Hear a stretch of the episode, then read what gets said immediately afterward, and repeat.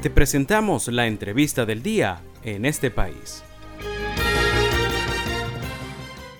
Y pues a esta hora de la tarde tenemos el gusto de tener en la línea telefónica al periodista Luis Ernesto Blanco. Él además pues forma parte del equipo de Runrunes y el día de hoy vamos a estar conversando sobre una investigación que han realizado tal cual y Runrunes pues en el marco de lo que ha sido los tres años del nuevo esquema de venta de gasolina en Venezuela y también las diversas colas que se han estado registrando a nivel nacional. Así que pues detalles de esta investigación vamos a estar conversando con Luis Ernesto. Buenas tardes, bienvenido en este país, Luis. Hola, muchísimas gracias y saludos a, toda tu audiencia, agradecido por el contacto. Gracias Luis por atendernos a esta hora de la tarde y pues quisiera que nos comentaras un poco acerca de cuáles son esos principales hallazgos dentro de esta investigación, de las, eh, digamos, de las regiones en las que tienen presencia y con las que contaron para esta investigación, en cuáles los venezolanos están esperando más tiempo en una cola para poder surtir gasolina. Mira, el, el, trabajo, bueno, primero que nada, es un, este, yo creo que es importante aquí destacar que es un, es un trabajo colaborativo con, con varios medios regionales, con el Impulso, el Tiempo de Puerto La Cruz, Corredor del Caroní, eh, La Mañana de Falcón, eh, Yaracuy al Día, La Nación, y la verdad, este, bueno, hicimos este, este trabajo un poco a raíz de la, de la más reciente agudización o esta etapa aguda de la, de la crisis de gasolina que, que no se ha solucionado ni siquiera con, con las llamadas bombas de precio internacional o las llamadas estaciones de servicio a precio internacional,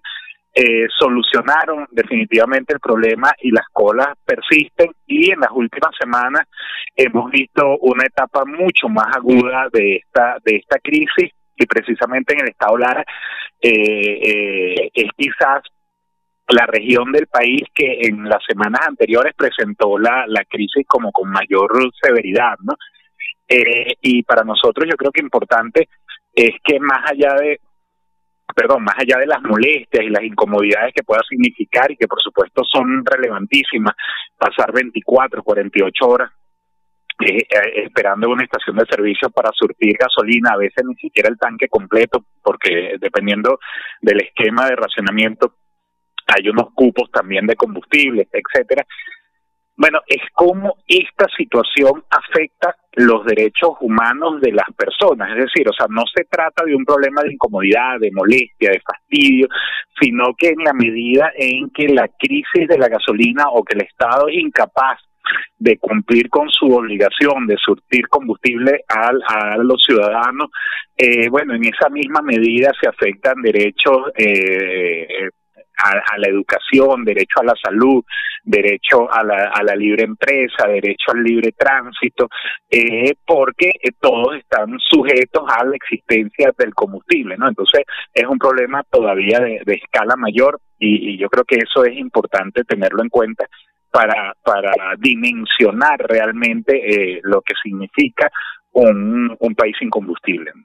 Así es, Luis. Eh, precisamente acá destacan pues que este trabajo está centrado en la reportería que se hizo en Anzuategui, Bolívar, Falcón, Lara, Monagas, Táchira, Yaracuy y Zulia. ¿En qué promedio pudieron, digamos, constatar ustedes la operatividad de las estaciones de servicio en la entidad? ¿Se puede hacer, digamos, alguna comparación previa al decir en qué porcentaje están funcionando las estaciones en estas entidades?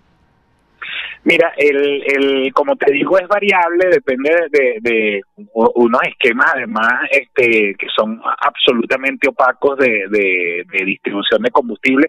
pero la variación de tiempo puede ir entre 24 y 72 horas para, para surtir gasolina, dependiendo, dependiendo de la región y dependiendo de la, de la, de la ciudad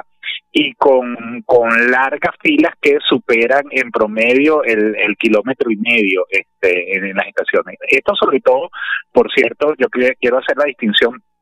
de la situación en el interior del país y la situación en la ciudad capital o en el área metropolitana de Caracas que es completamente distinta no no es que no haya no es que no haya colas o que el, o que el suministro sea absolutamente normal pero este sí, por ejemplo, en las estaciones de servicio eh, de precio internacional, este casi nunca o salvo eh, situaciones muy puntuales se presentan colas de más de cuatro o cinco carros y en las estaciones subsidiadas el promedio de cola puede ser, este, el promedio de espera puede ser eh, en, en condiciones normales puede ser quizás de una hora, hora y media como máximo.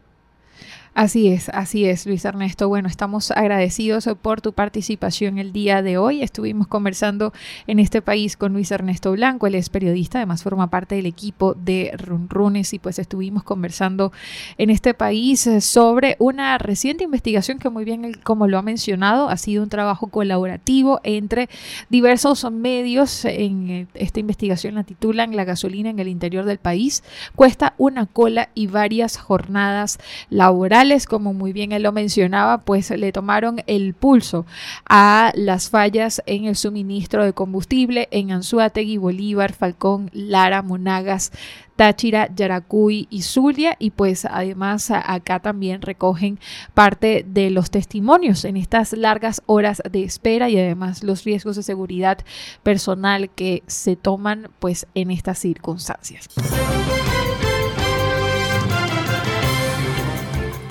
Esto fue la entrevista del día en este país. Para conocer más el programa, síguenos en nuestras cuentas en redes sociales. Estamos en Twitter e Instagram como arroba en este país radio y visita nuestra página web www.enestepais.info.